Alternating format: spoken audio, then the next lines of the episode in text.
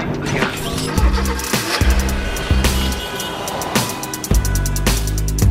Manhã de domingo, Operação Stop, vamos falar do mundo do automóvel e contamos com o nosso especialista de serviço, Alfredo Lavrador. Bem-vindo. Olá, Miguel. Gostas- Obrigado por me aturares mais Gostas, gostas que eu te trate por especialista de serviço? Eh, pois, olha, tem que ser alguma coisa antes disso. Muito bem, então já- agora que já parámos o trânsito com a nossa Operação Stop, vamos então olhar aqui para, para o tema de hoje. Vamos falar aqui de custos, de preços, até porque tu estás a- aqui a defender que, que a escolha de um veículo mais fiável é uma opção que sai mais barato. Hum, estás convencido que é preferível privilegiar a, a fiabilidade em vez do preço, eh, do consumo ou, ou do valor da retoma? Olha, Miguel, eh, é, é, estás-me a colo- a colocar uma questão tramada. Mas eh, hum, vamos lá ver. Todas essas escolhas que, que tu mencionaste eh, afetam sempre o bolso do comprador, eh, de uma forma ou de outra. Mas se o preço, ou o consumo, ou Hum. até o valor que o carro vai ter como usado é algo que qualquer comprador pode antecipar, ou seja, sabe exatamente o que é que vai comprar, Sim. e qual o consumo, o consumo que anuncia e o valor que, que o mercado dá por ele ao fim de 3, 5 anos, 8 anos, a questão da fiabilidade é, é, é algo que o cliente só se apercebe a partir do momento em que começa a usar o veículo e até que enfrentar eh, o- os problemas ou a ausência de problemas com que este o vai contemplar. Daí que a fiabilidade eh, determinada por o tal número de avarias ou de chatices eh, seja por vezes mais importante do que muitos pensarão à primeira vista, sobretudo antes de, de proceder à compra. Hum. E porquê que te ocorreu agora essa ideia da fiabilidade? Onde é que isto saiu?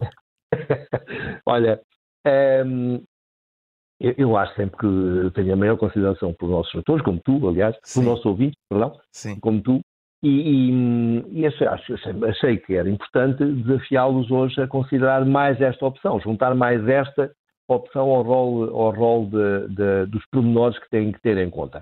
Ehm, sobretudo porque hum, a crise está, está instalada Pois. e aproximam-se dias e meses menos bons, pelo que eh, é, é de, de- de- do- da máxima justiça eh, que as pessoas preocupem com eh, eh, o local em que vão eh, investir o seu dinheiro.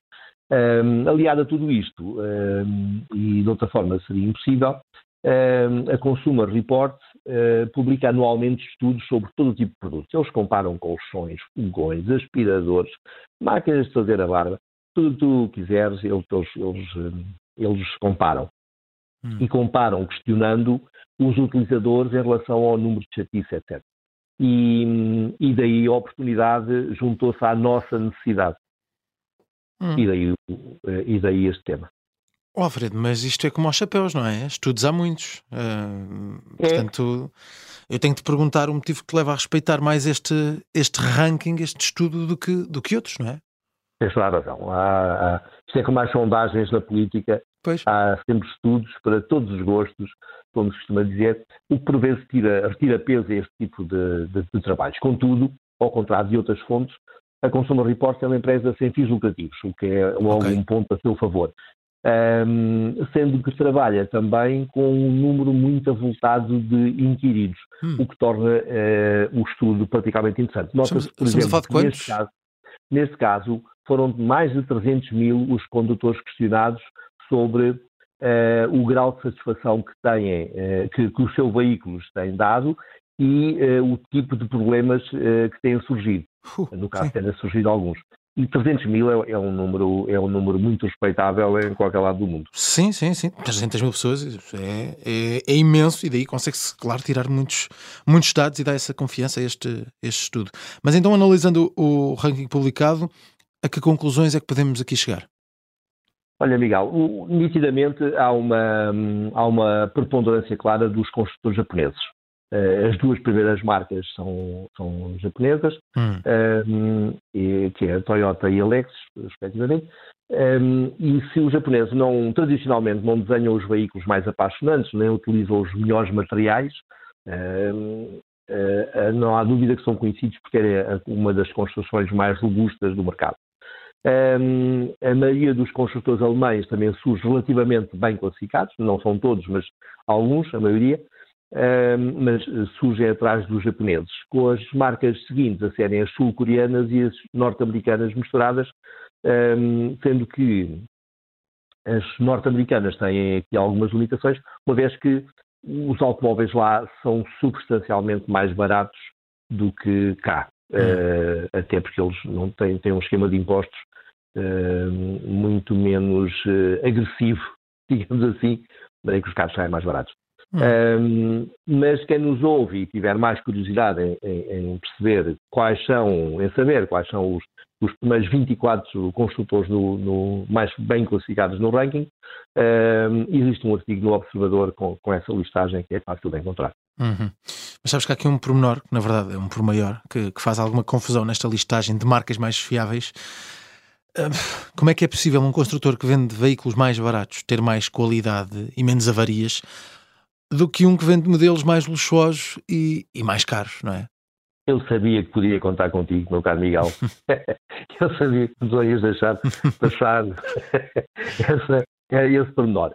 É um facto. Uh, o, o, ranking é o que é, mas deve ser analisado um, por segmentos. Ou seja, um, vamos lá ver. Uh, o, é natural que um, compra, um cliente que compra um veículo mais barato fica eufórico quando aquela coisa anda e pega todos os dias de manhã. Um, porém, o indivíduo que compra um carro muito mais caro uh, e muito mais luxuoso, seja particularmente picuinhas, quando a pele fica com um vinco que ele não gosta tanto, ou há um dispositivo qualquer que não trabalha bem da forma como ele gostaria. Uhum. Uh, o, o, nível de exigência é, e é reconhecidamente maior, ou seja, há estudos que provam isso mesmo, é reconhecidamente maior quanto mais caro é o carro. Okay. Daí que seja fundamental que o, os, os, construtores e os produtos que, que, que fabricam sejam eh, eh, arrumados por gama, por preço. Eh, e daí, por exemplo, eh, dou-te um exemplo.